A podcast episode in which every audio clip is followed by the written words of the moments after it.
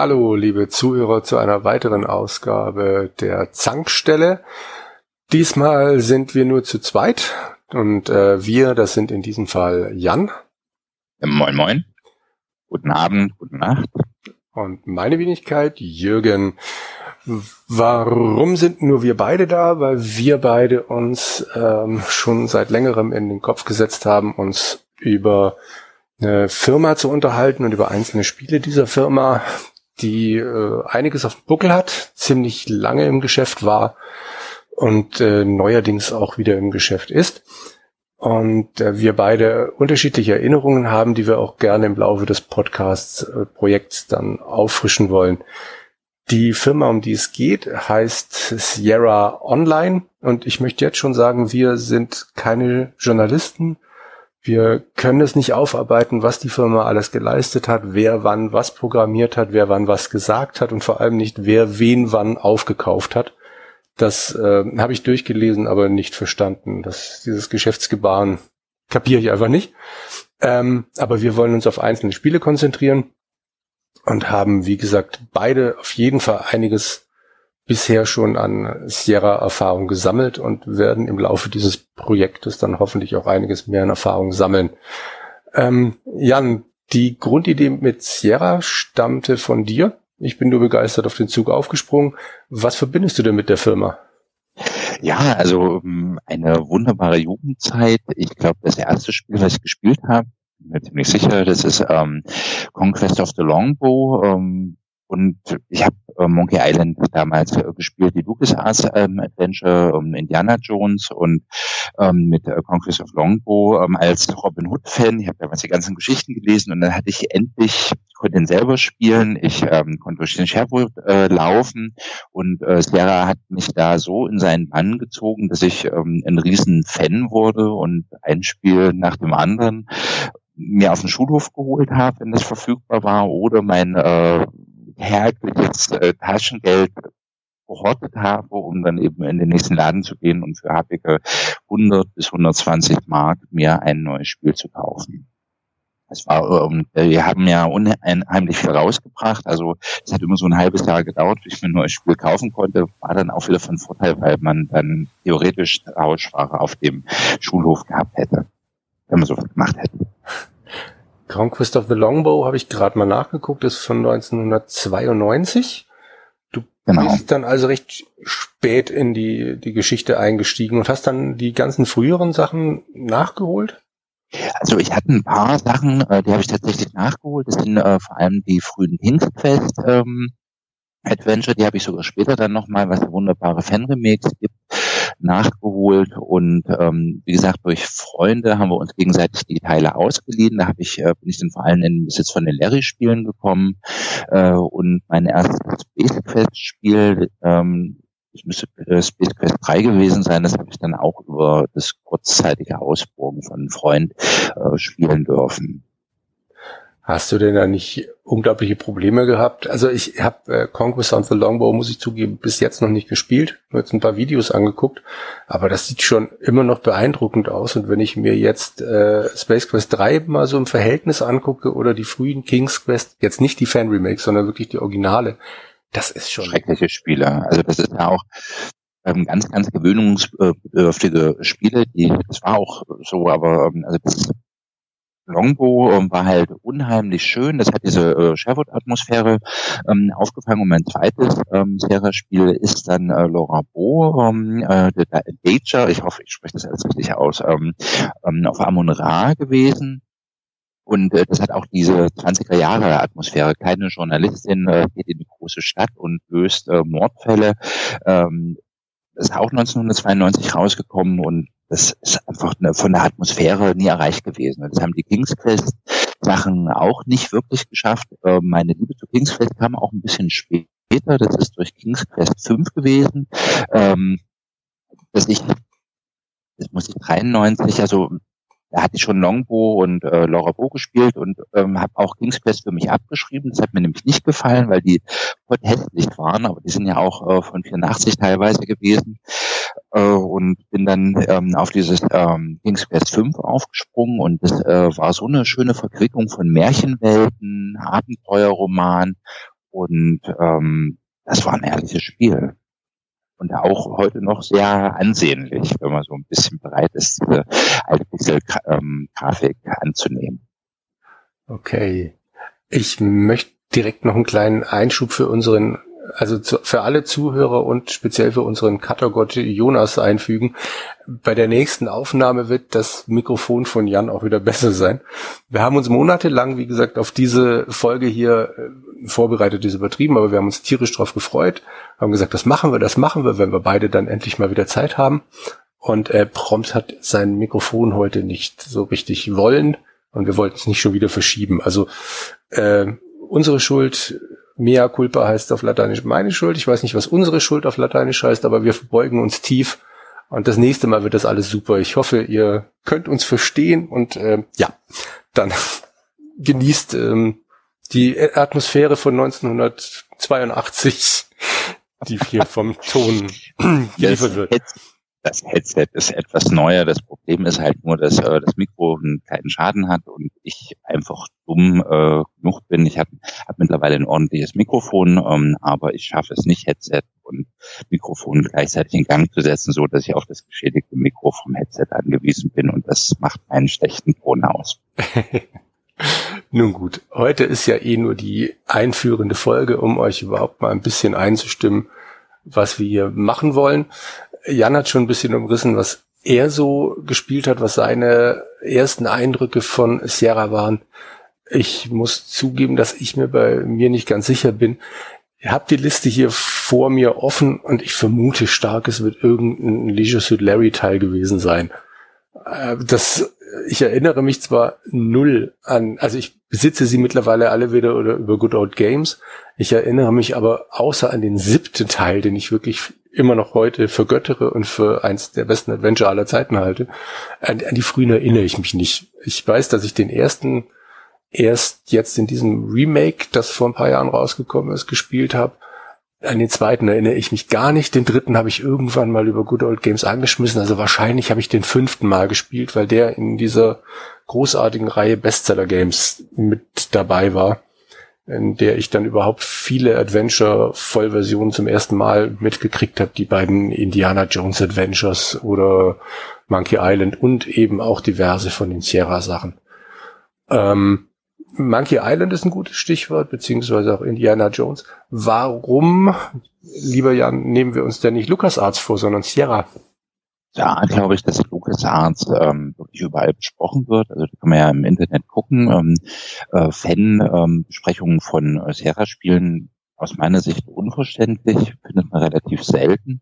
Äh, und ähm, mich haben also explizit ausgenommen die ähm, beiden Indie-Spiele als Adventure von also The Last Crusade und The Fate of Atlantis. Ähm, ganz, äh, also die sind draußen, die liebe ich über alles, aber ähm, ansonsten hat mich LucasArts nie richtig angesprochen. Also ich mag Monkey Island, aber es ist nie wirklich mein Humor gewesen. Ich äh, habe die gespielt, ähm, habe die auch nie vergessen, aber die haben mich nicht wirklich richtig erreicht. Ähm, dies war einfach nur mal das Durchspielen und bei Sierra du hast ein Abenteuer durchlebt, du hast regelmäßig in die Tastatur gebissen, weil du ganz viele Möglichkeiten hast ähm, zu sterben, dann ploppt immer so ein Text auf, wo praktisch die Programmierer sich über deine Dusseligkeit äh, lustig machen. Und ähm, gerade bei King's Quest, was ja eigentlich ein Kinderspiel ist, gibt es tausend Arten, ähm, äh, wirklich ins Gras zu beißen.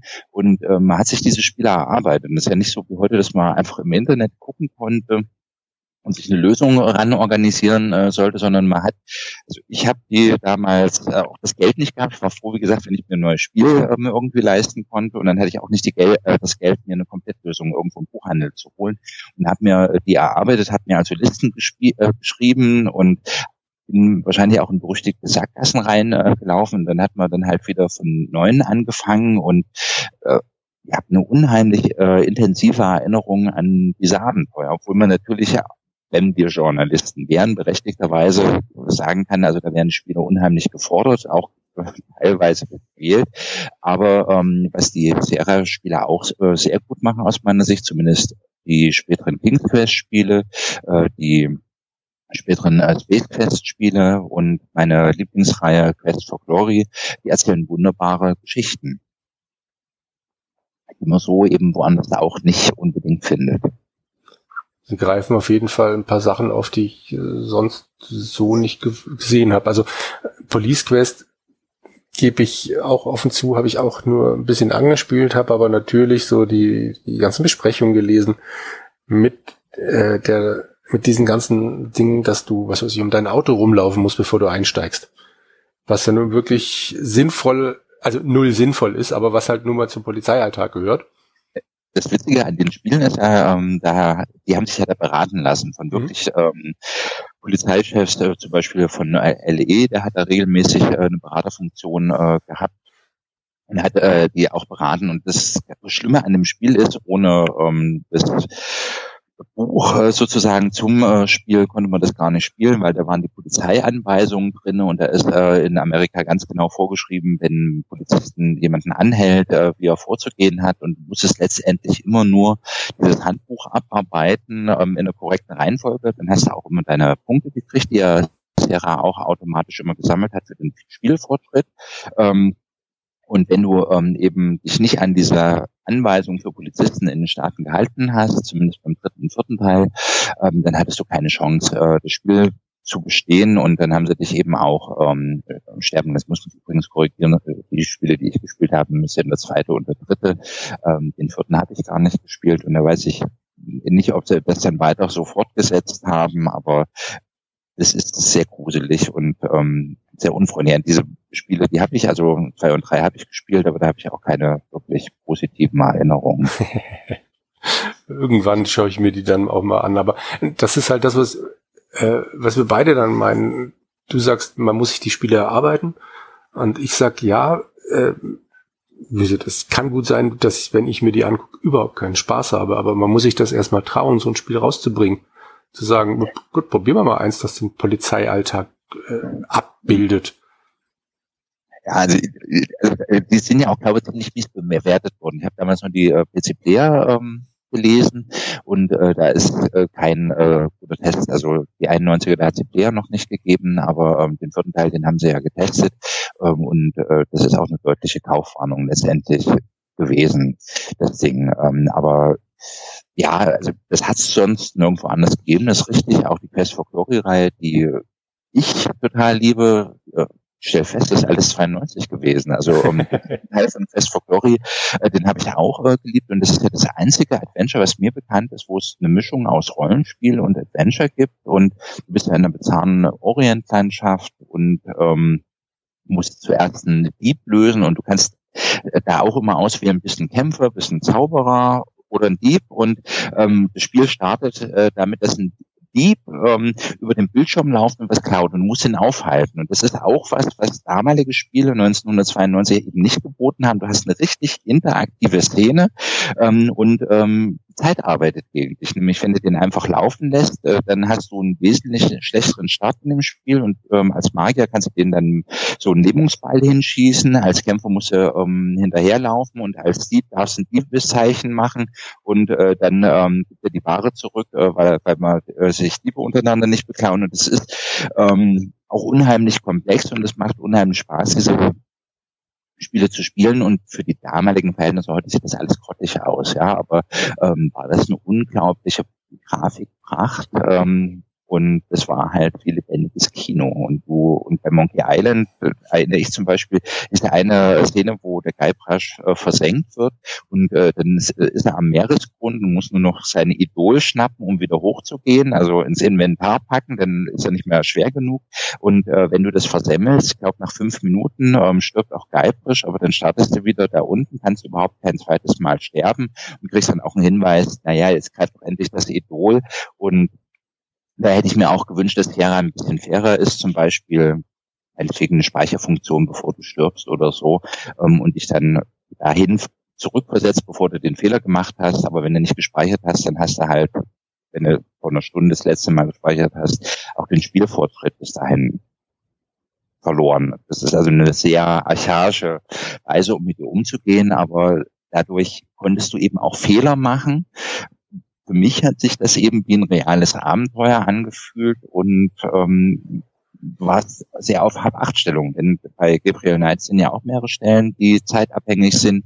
Gerade diese zeitabhängigen Sachen, wo du sofort reagieren musst, die haben diese Spiele wahnsinnig spannend gemacht und dich wirklich reingesogen und es hat sich eben realistisch angefühlt, weil du Fehler machen konntest, während ich, ist meine private Meinung, für mich eben, weil das gefehlt hat, ähm, gerade Monkey Island eher langweilig war an manchen Stellen.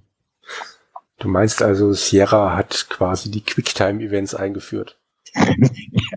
das Fiese bei denen ist halt, ja, es geht ja über die Quicktime-Events. Also klar, haben Elemente, also bei Gabriel Knight kann man schon so sagen, das sind Quicktime-Events, aber das mit dem Dieb, ähm, da überhaupt erstmal auf die Lösung zu kommen, ja, den eben mit Zauber ähm, äh, hinterherrennen oder mit Diebeszeichen sozusagen einzusacken, das äh, ist auch ein Rätsel. Ähm, ja, also ich, ich, ich ich hasse Quicktime-Events, ja, also wenn dann plötzlich ähm, steht, drücke A, Y, B, äh, das, das hasse ich gerade bei Telltale. Ähm, hm, deswegen jetzt schwer, das zu vergleichen. Hm, das hat sich auf alle Fälle, es hat deine Entscheidung aufgewertet. Also es hat gezeigt, dass deine Aktionen wichtig sind, während du ach, ähm, ich, erzähle die ganze Zeit von LucasArts und ähm, ja auch äh, ja wirklich gemocht, also gerade die Schwertkämpfer-Sachen und ähm, aber ich weiß, wie ich bei ähm, in die drei, das ist auch etwa damals die Zeit gewesen, nicht weitergekommen bin. Du bist in Venedig und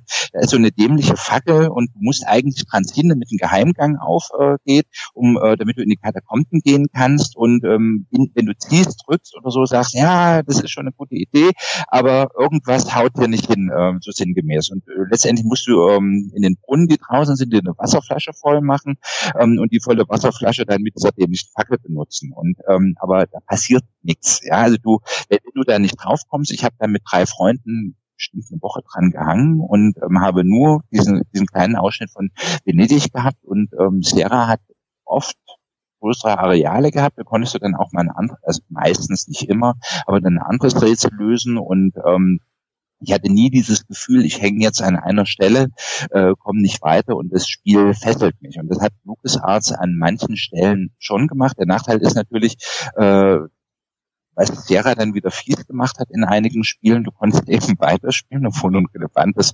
ähm, ähm, Rätsel nicht gelöst hast und hinterher sagte das Spiel, naja, du hast was vergessen, du hast das nicht gemacht und du kommst aber dann nicht ähm, an die Stelle zurück, wo du es lösen könntest, um dann das Spiel zu ähm, beenden. Und äh, dann musst du dann eben wieder Ewigkeiten äh, zurück. Also das ist, also Spielerfreundlichkeit geht bei LucasArts vor, aber ich könnte mir vorstellen, dass man die alten Sierra-Spiele, wenn die sich heute noch einer antut, aber die könnte man unheimlich aufwerten, indem man die eben spielerfreundlicher macht, indem man dann genau solche Sackgassen beseitigt. Das werden wir wahrscheinlich nicht mehr erfahren. Die King's Quest Remakes, wie, wie hieß denn diese Firma, die die gemacht hat? Ähm, ich hab's, ich hab die jetzt zu Hause. Entschuldige? Äh, ich, äh, ich denke, Roberta Williams ist da wieder mit ähm, im Spiel und ich denke, das ist die Tochter von ihr, die die macht. Die, nee, ich meine tatsächlich die Remakes von den ersten drei Teilen, dieses Fan-Remake, äh, ah, wo irgendwas, eine Firma mit drei Buchstaben. Ja. Die hat, glaube ich, das Original ja mehr oder weniger eins zu eins umgesetzt, nur noch ein bisschen verschönert und vergrößert. Genau, vergrößert. Also entsprechend wird es wahrscheinlich nicht mehr passieren, dass man äh, die alten Dinger mal nimmt und ein bisschen kundenfreundlicher gestaltet. Aber ist, glaube ich, auch nicht nötig, oder? Ich bin gespannt. Ich werde viel von den Dingern die nächsten Monate dann das erste Mal tatsächlich spielen. Und äh, werde dann mal mit heutigen Augen sehen, wie schlimm das dann tatsächlich ist. Ähm, du hast die sind nicht, äh, sie sind nicht deutlich. Ja, ja, ich scheine. Du hast jetzt auf das äh, Remake angespielt, äh, nicht Remake, Blödsinn, auf diesen ähm, neuen Teil angespielt, den Sascha aktuell gespielt hat, richtig? Den habe ich äh, mit meiner Tochter zusammen gespielt und das sind ja wunderschöne Sachen. Das sind sozusagen die äh, äh, Sachen ausgemerzt. Du kannst nicht mehr sterben. Es gibt keine Sackgassen, äh, obwohl doch dein Reittier kannst du sterben lassen, indem du es nicht fütterst. Aber ähm, auch die Fehler, die du machst, die haben letztendlich keine Konsequenz, außer dass meine Tochter sehr traurig war, dass man dieses Reittier ähm, nicht gefüttert haben und äh, das dann gestorben ist. Da muss man nochmal von vorne anfangen, weil Else natürlich nicht wollte, äh, dass das stirbt. Aber ähm, die sind wunderschön gemacht. Da gibt es ja auch viele Quicktime-Events ähm, und finde ich sehr humoristisch und also das ist ein sehr, sehr gutes ähm, Remake. Ich hoffe, dass ähm, die mehr von so einer Art Spiele machen, gerade weil so eine Verschachtelung zwischen Abenteuerwelten, die du bezwingen kannst. Auch der Humor ist unheimlich äh, toll von dem Spiel. Und eben Märchenwelten, also das ist ja das Klassische bei der King's Quest-Reihe, dass die europäische Märchen, die Märchen aus Tausend einer Nacht, ähm, wirklich aufarbeiten. Natürlich kann man eine Disneyisierung vorwerfen. Er hat alles so einen Niedlichkeitsfaktor und ist alles nett, aber die nehmen europäische, überwiegend europäische und vorderasiatische Märchen um, und verquicken das in einer wunderbaren Fantasy-Welt und es macht einfach Spaß, sie zu erkunden. Und mein erstes King's Quest-Spiel, ähm, also fünf und sechs, die habe ich zeitnah zusammengeschrieben, äh, gespielt. Die sind wunder, wunderbar und ähm, ich habe damals dann auch totale Lust nach dem Durchspielen gehabt, ähm, Märchen zu lesen, um rauszukriegen, welche Märchen sie da verrostet haben. Also das sind auch, deswegen die haben mich immer auf Literatur auch neugierig gemacht, ob das Robin Hood war. Da habe ich dann eben auch drei Robin Hood Erzählungen gelesen und auch diese Quest ähm, for Glory Sachen, da hatte ich dann unheimliche Lust auf dem Orient, ähm, als ich das gespielt habe, habe mich da belesen und deswegen haben die sich wahrscheinlich auch in meiner Erinnerung festgebrannt. Das liegt nicht nur an den Spielen, sondern an Bildungslücken, auf die die mich gezielt gestoßen haben und äh, dann wollte ich äh, die schließen und dadurch haben die in meiner Erinnerung sind das Leuchttürme. Was für Erinnerung, äh, was für Wissenslücken hat denn Leisure Suit Larry bei dir geschlossen? das war mir zu kompliziert. Äh, das sind ja am Anfang diese Codeabfrage. Ich habe das Handbuch nicht gehabt, weil ich mir das ausgeliehen habe. Ähm, also ich, ich glaube, das ist auch verjährt. Also das ist halt eine Raubkopie gewesen. Äh, die hatte ich von einem Freund gekriegt und die war halt nicht gekriegt. Und da waren diese dämlichen Abfragen zu amerikanischer Politik und so.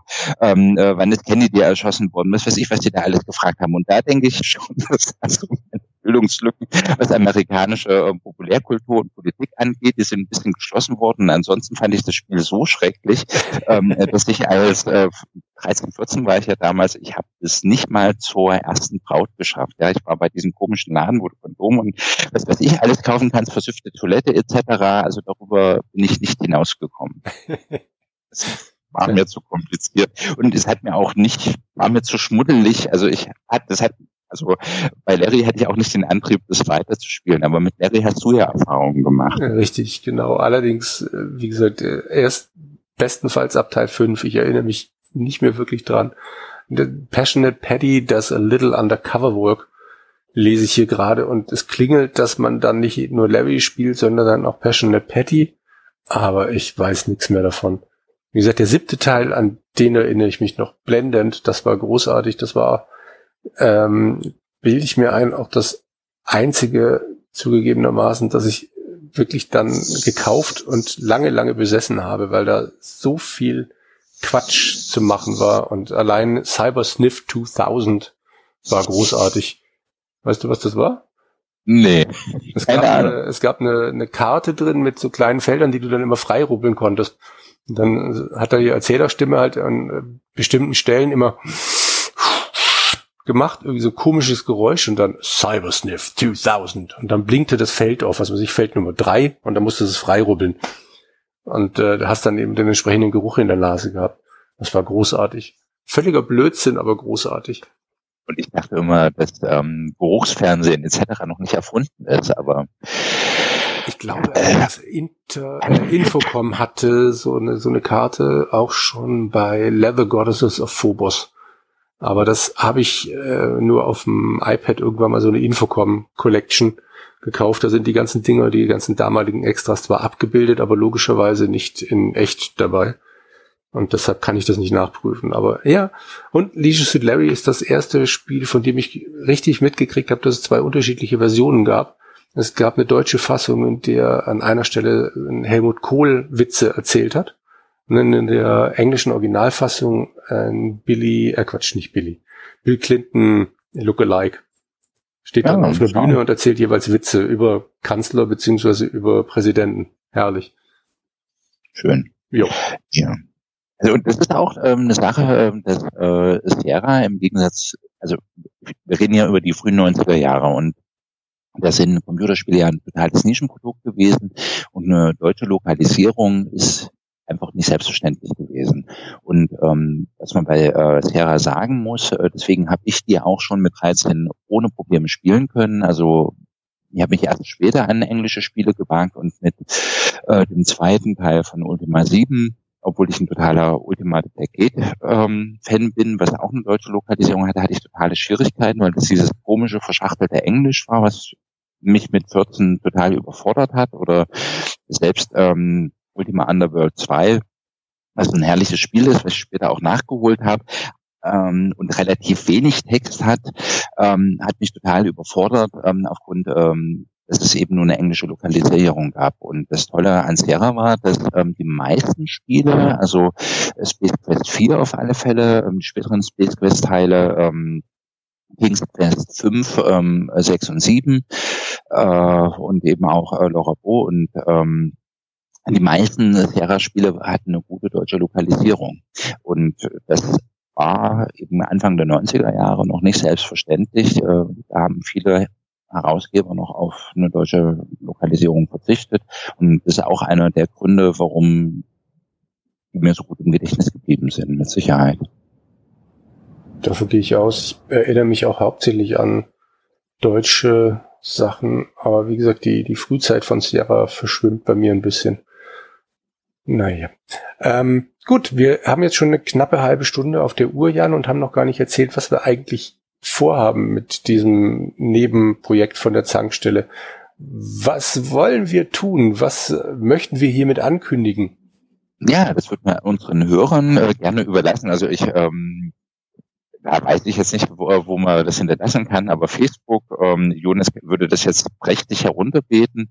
ähm, wir haben ja Kommentarfunktionen, ähm, auch bei Gamers Global, ähm, einfach unter dem Podcast, ähm, ob ihr überhaupt ähm, daran interessiert sind, ob ähm, Sierra das Furchtbarste ist, was euch im Leben passiert ist. Und wir hatten eigentlich vor, wenn es ein bisschen Interesse gibt, aber im Moment ist es auch noch so, selbst wenn ihr sagt, das ist total scheiße, werden wir euch einfach nerven, ihr müsst ja diesen Podcast nicht anhören und ähm, erstmal gucken. Und wir würden gerne uns die Spiele die, ähm, das hört sich jetzt so an, als wenn das komplett mein Ding wäre, aber ähm, wir haben ja beide über Gabriel Knight gesprochen, äh, wo Jürgen auch sehr nostalgische Erinnerungen hat.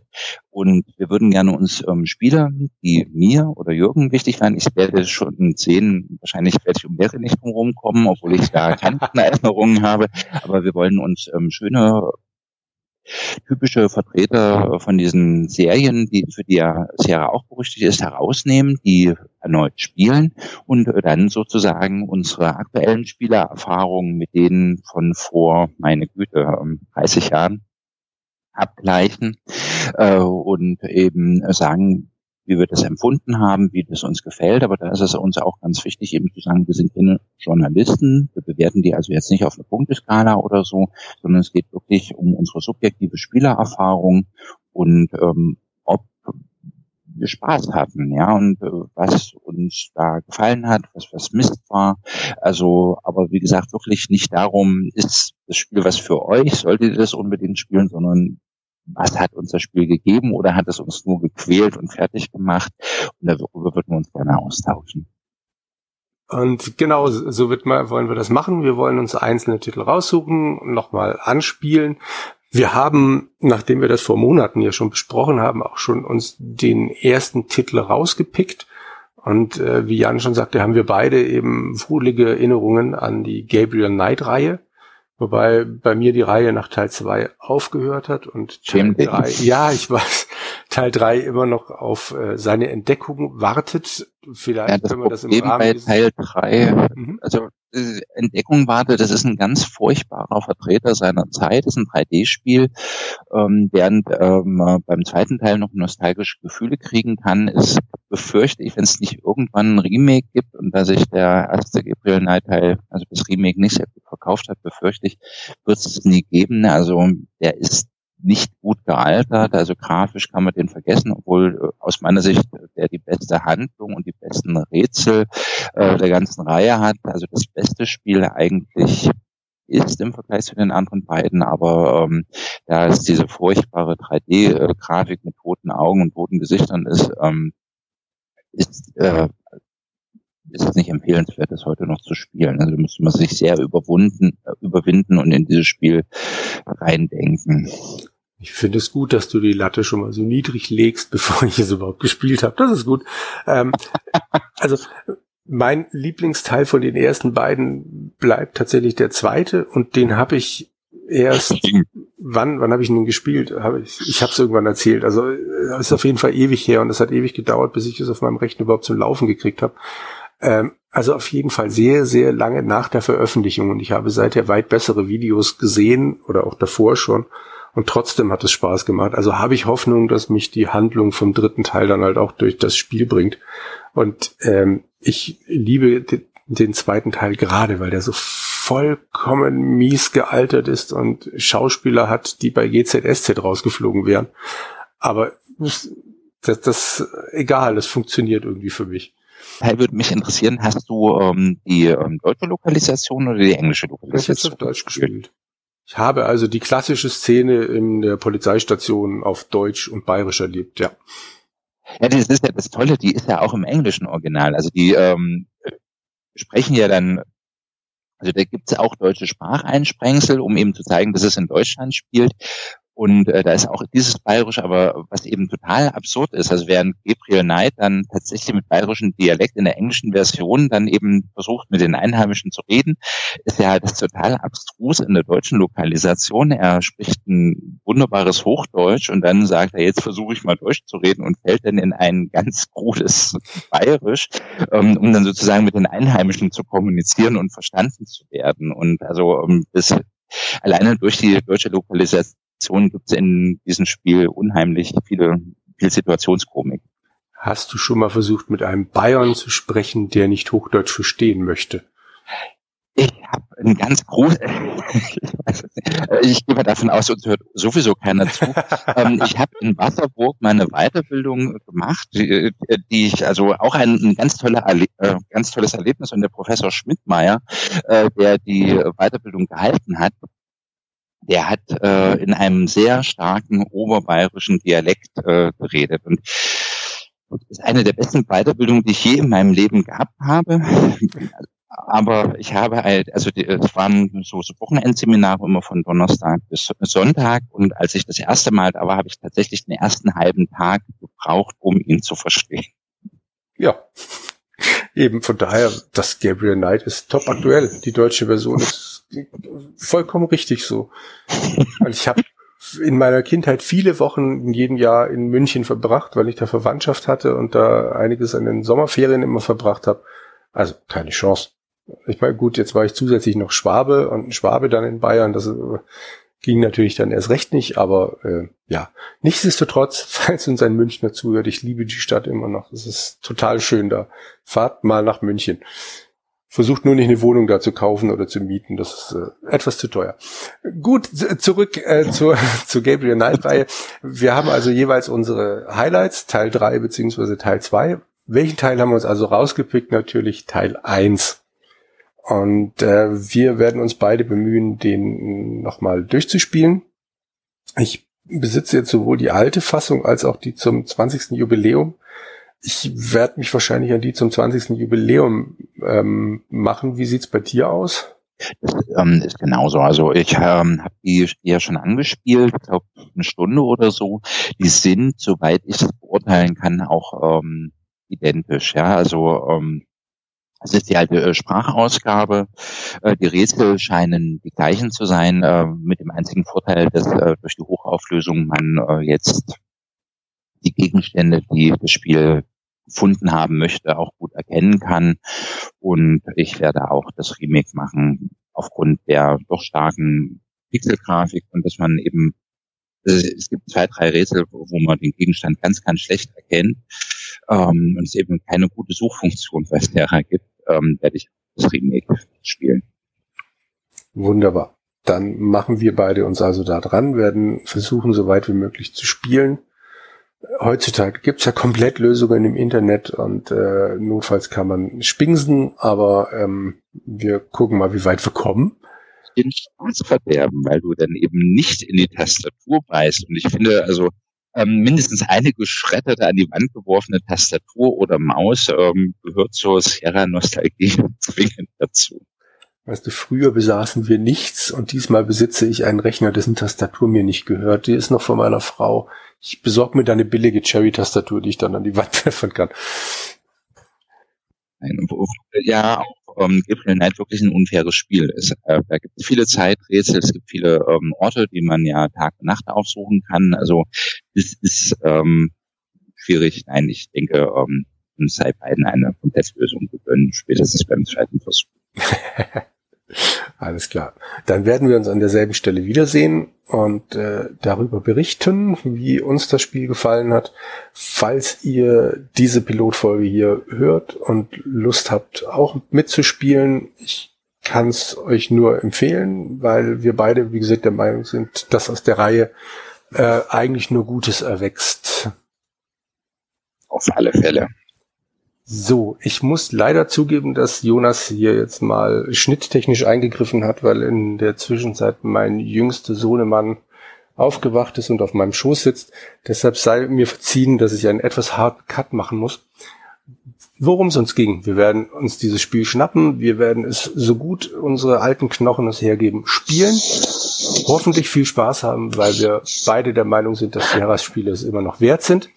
Und nach diesem Experiment mit Gabriel Knight 1 wollen wir dann eben weitermachen, andere Spiele spielen. Falls ihr eine Idee habt, was wir spielen könnten, sollten, müssten, nur her damit. Dafür haben wir Kommentare. Ähm, falls ihr keine Idee habt, ich hab euch. Also von daher kein Problem.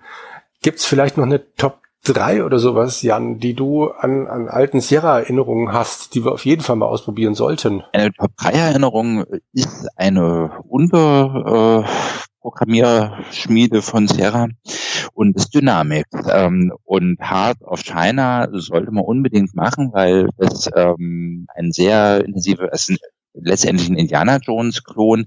Mit 12, 13, 14 konnte ich von Indiana Jones nicht genug kriegen und habe dieses Heart of China, das ist ein sehr, sehr kurzes Spiel ähm, mit eingescannten Fotos, die dann noch digital bearbeitet worden sind, aber x und 90 Mal gespielt, also mindestens drei oder vier Mal und habe dieses Spiel gesuchtet. Man muss ganz, auch da wieder objektiv sagen, das ist kein gutes Spiel, aber man hat ein Abenteuer ähm, in den 30er Jahren des 20. Jahrhunderts. Das ist sowieso eine Zeit, für die ich mich ganz äh, toll interessiere und ähm, darf selber Indiana Jones sein. Und das hat mich so geflasht und reingezogen. Es ist auch nicht gut gealtert, besonders eine 3D-Szene, wo man Panzer fahren darf, ähm, um ähm, aus einer Festung hoch in den Bergen zu fliehen. Aber es ist ein geniales Spiel und das sollten wir unbedingt mit dabei haben. Alles klar. Ihr hört gerade, dass mein Jüngster langsam wach wird. Oder hat man nicht gehört? Ich weiß nicht. Gut, dann. Man hat ihn gut gehört. dann setzen wir das auf jeden Fall auf die Liste. Ähm, ich überlege gerade, ich glaube, Good Old Games hat das seit neuestem im Programm, will ich mal. Das ist auf alle Fälle da. Ähm, ich habe es mir erworben und auch schon wieder durchgespielt. Das wäre dann das vierte oder fünfte Mal. und ähm, ist wie gesagt nicht gut gealtert, aber das macht immer noch Spaß und im Gegensatz zu den anderen Spielen von Sierra ähm, hat man weniger häufig Möglichkeiten zu sterben. Okay. Das klingt gut.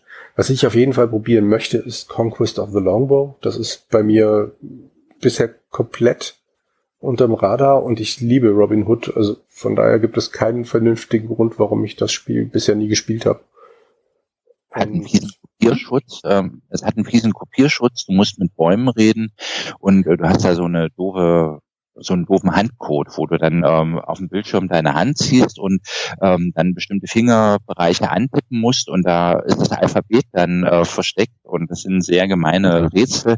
Also unbedingt das Handbuch, zumindest diese Handcodes ähm, ausdrucken, weil sonst kommst du im Spiel nicht weiter. Okay, das klingt gut. Das schaffe ich.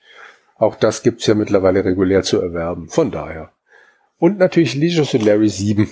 Darauf kannst du dich schon oh. freuen. Mhm, habe ich ein Vetorecht? Nein, hast du nicht. Oh. Du kannst ganz viele Dildos finden. Eins der ersten äh. Sammelspielchen. Hm. Oh. Wir haben ja immer noch nicht geklärt, wer in der Tankstelle die Alternenwitze macht. Ich habe mittlerweile einen ganz starken Verdacht. Ich auch, aber der ist nicht da. äh, äh, mein Verdacht richtete sich gerade in eine andere Richtung. Alles gut. Wir reiten die Folge nach Hause, damit mein Sohnemann hier auch wieder etwas mehr quatschen darf. Und dann können wir euch nur danken, dass ihr euch die Folge angehört habt. Wie gesagt, Anregungen gerne in die Kommentare und ich freue mich einfach tierisch, dass das jetzt hier heute geklappt hat und freue mich auf die nächste Folge. Danke dir, Jan. Mir geht's genauso. Es war sehr schön, bei dir sozusagen zu Besuch zu sein. Danke, Jürgen. Dankeschön. Und dann verabschieden wir uns. Bis dahin. Ciao. Ciao. Hallo meine lieben Zuhörer und Zuhörerinnen. Das war unser erstes Jahr mit die drei von der Zankstelle. Ich hoffe, wir konnten euch einige vergnügliche Stunden bereiten. Wir arbeiten fleißig daran, dass es besser wird. Vor allem was die Tonqualität bei Jan betrifft. Er hat ein neues Mikrofon, das funktioniert auch. Ähm, wir haben den Fehler mittlerweile gefunden, so dass in den neuen Folgen dann äh, die Tonqualität bei ihm erheblich besser ist. Ansonsten wünsche ich euch mal noch frohe Weihnachten, einen guten Rutsch ins neue Jahr. Und die nächste Folge erscheint dann in der ersten Januarwoche. Bis dahin und alles Gute. Ciao.